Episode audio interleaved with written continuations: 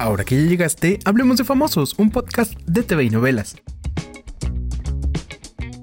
Señoras, señores, ¿cómo están? Qué gusto saludarlos. Ya estamos puntuales a la cita para contarles qué es lo que está pasando en el mundo del entretenimiento en medio de una ciudad y de un país en el que lo único que nos sobra es chisme y lluvias, porque está lloviendo por todos lados. Y todos los días, además. Aquí está el maestro Julio Quijano. Y el exitoso Gil Barrera. Aquí andamos este, pues, para contarles qué va a traer TV novelas esta semana. Oye, Gil, pero antes quiero tomarme un minuto para agradecer a nuestros lectores la participación que tuvieron en nuestra promoción para ir al Festival Musical Multiverso. Ah, sí. Hicimos una promoción con la revista impresa, este, en coordinación con el sitio web, y la verdad es que tuvimos una respuesta espectacular. Eh, la gente nos mandó correos incluso con fotografías con su revista posando. Entonces sí quiero agradecerles a todos. No todos pudimos darle boletos, pero prometemos que tendremos más. Ah, qué buena onda. Muchas gracias por su participación. Fíjate que vienen varias promociones por ahí. Este, vamos a tener una, ubicas a las envinadas, que les está yendo súper bien. claro. Vamos a tener una convivencia con ellas también. Y una cantidad de cosas ahí. De hecho, estamos pensando a ver si nos firmas un balón, Julio, para regalarlo.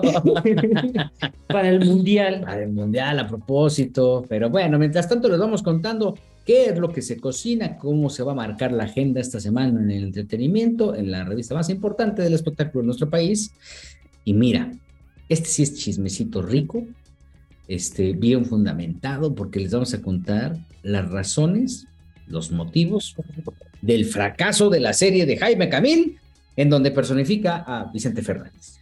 A diferencia tuya, que eres un exitoso. No, hombre, yo, soy, un pobre venadito que habita en la serranía, dice esta, serie, esta serie fracasa. Fíjate que por curiosidad me asomé a los, a los capítulos de esta serie que protagoniza Jaime Camil que, produjo Caracol y que, este, que primero se transmitió en Colombia. Y sí tiene, tiene muchas fallas en, la actuación y la producción, desde mi punto de vista, creo. Creo que ahí está la explicación de por qué a la gente no le gustó, ¿no? La verdad es que sí estuvo, pues, bien complicado, la verdad, este...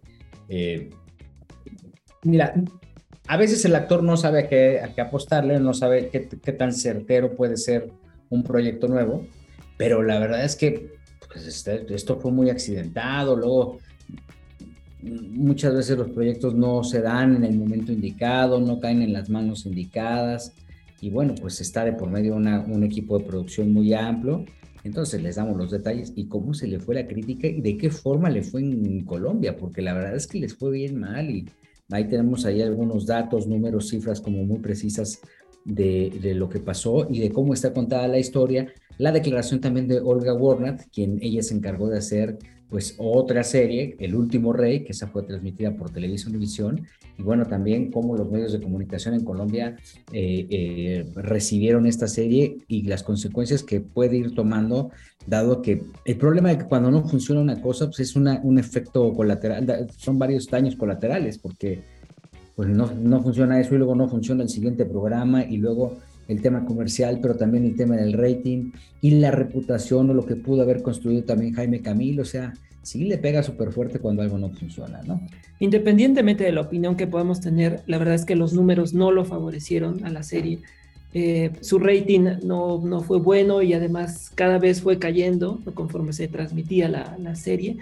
Entonces, pues el, público, al público no le gustó. No, es la conclusión. Y hay que contarle los detalles. Échenle un ojo al telenovelas de esta semana porque ahí viene el chismecito fresco. Este, fresco. Eh, eh, porque ahí vamos a poder ver eh, qué fue exactamente lo que pasó, ¿no? Oye, fíjate que me llama mucho la atención cómo, cómo las declaraciones que da Platanito Platanito, este payaso pues, tan exitoso que le va súper bien, que ahora ya es DJ y además creo que luego canta, toca con orquesta sinfónica y aparte cuenta chistes. Cuate que la gente quiere mucho, ¿no? Un cuate muy popular, porque dice que su mamá tiene un problema de cáncer. Este, padece cáncer. Y entonces, ¿por qué no en estas eh, bromas que luego le da por hacer? Este, le, le hizo una broma a su mamá de que cuando le estaban operando se quedó dormida la señora y cuando despertó ya despertó en el velorio. o sea, Así es. Lo bueno es que no la enterró. No, pues no, afortunadamente no, no, y obviamente pues este, eh, tuvo una manera muy particular de ver el cáncer, porque ama el cáncer de su mamá, y, y, de cómo este, fue sacando adelante el tema. Pero así, así tal cual, o sea, se, se, durmió. La cita dice, mi mamá, por ejemplo, luego de una quimio, lo único que quería era llegar a su casa a dormir. Y un día se despertó mi mamá y empezó a ver veladoras que vivía velando. No quisiera tener a Platanito de hijo. No, no, no, no, ya no quisiera tener ni un Platanito en mi vida. en ninguna circunstancia. Platanito es el típico payaso que, que, que, es muy gracioso, muy chistoso, muy talentoso para hacer reír con, con la cara pintada.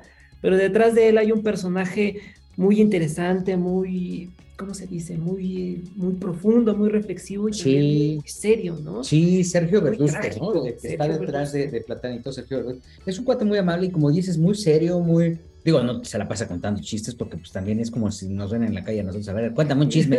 Eso es bien común, ¿no? Que te ven caminar, eh, reportero de espectáculos, sí. Ah, a ver, cuéntame un chisme. Oh, que pues no sé, ahorita no estoy trabajando, señora. Pero este, pasa con los comediantes que sí son como luego medio agrios, ¿no? Este, Polo claro. Polo era muy serio, ¿te acuerdas? Que sí, claro. Polo Polo, este, eh, pues este, podía platicar con él y no te decía absolutamente nada. Estabas esperando que el momento cómico y no decía nada, ¿no? Entonces, bueno, pues este, o, el mismo costeño, por ejemplo, que también es muy serio, todos los comediantes, pero aquí está, aquí en esta entrevista, Platanito abre su corazón, platica bien, amable con TV y novelas, ahí se suelta a contar toda su historia y lo que pasa alrededor de este tema también tan dramático, justamente que se da en el, en el mes donde pues, prácticamente se hace un reconocimiento a todas las personas que padecen un tema de cáncer.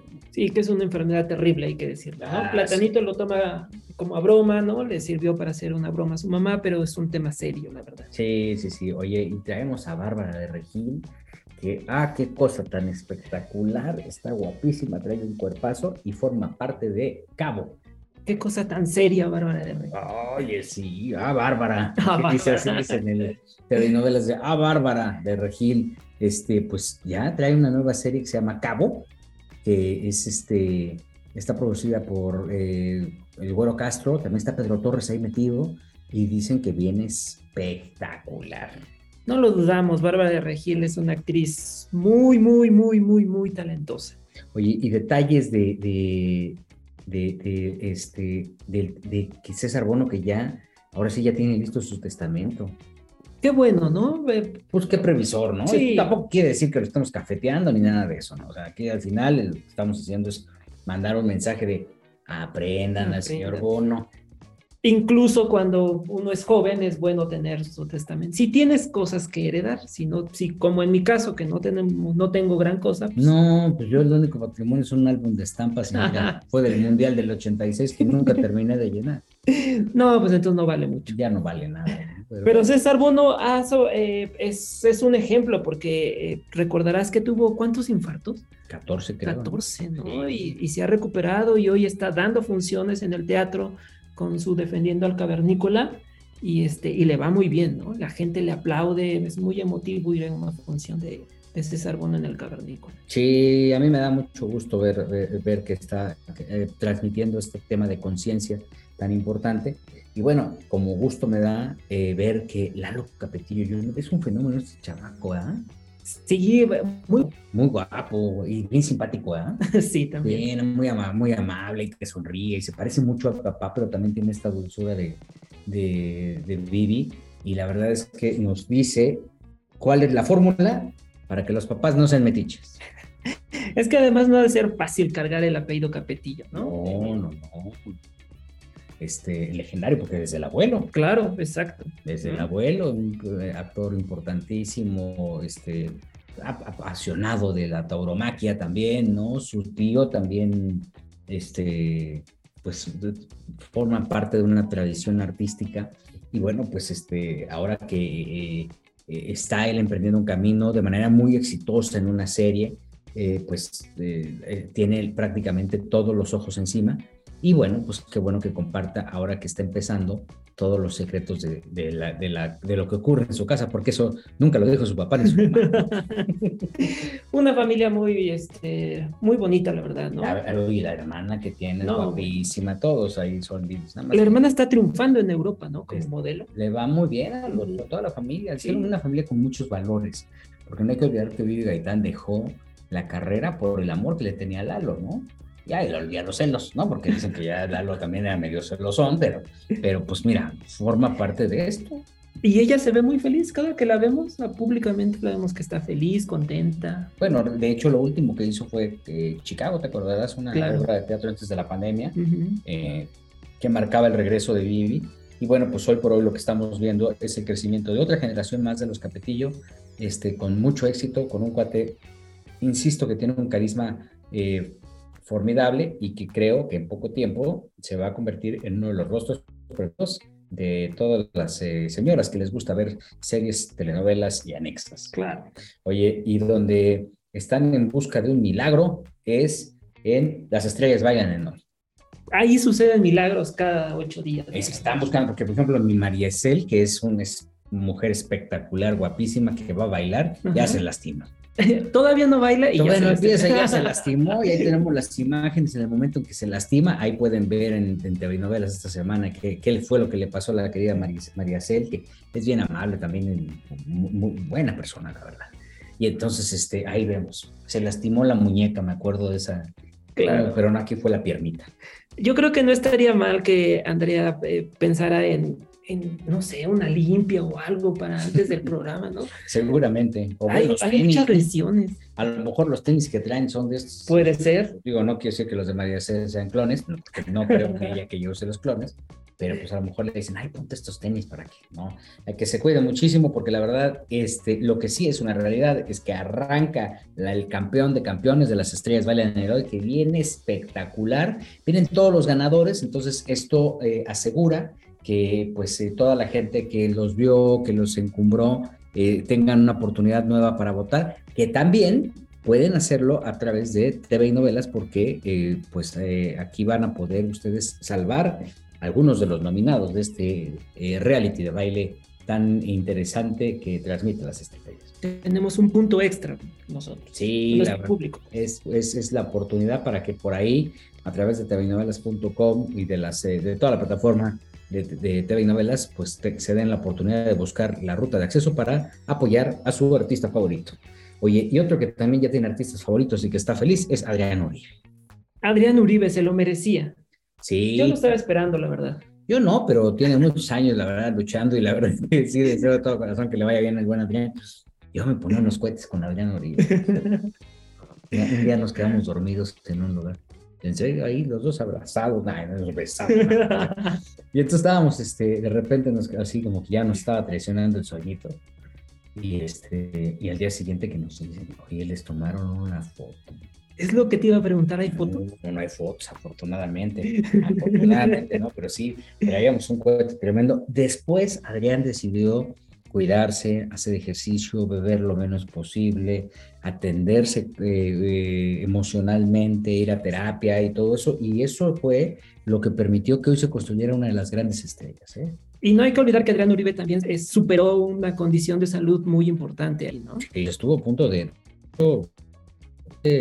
por poco y cuelga los, los, tenis, ¿no? Estuvo muy malo y Afortunadamente tuvo ahí el respaldo de su familia, incluso su ex, Carla Pineda, estuvo ahí, su mami, que es para Adrián, según lo dice en esta entrevista, pues el, lo más valioso que tiene. No sabes cómo, de qué forma la cuida, la, la frecuenta, de hecho, creo que vive ahí, creo que duerme entre él y su mujer.